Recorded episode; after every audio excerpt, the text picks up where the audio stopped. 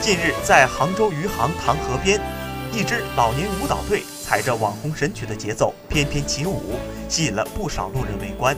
站在队伍最前面的是一位笨酒老人齐奶奶，满头银发的她虽然已进入耄耋之年，但依然青春感满满。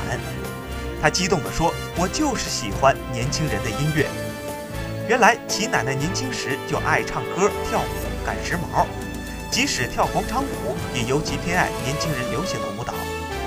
和其奶奶一起热舞的老人，穿上运动服，个个精神抖擞。但其实他们中年龄最小的也有六十三岁了。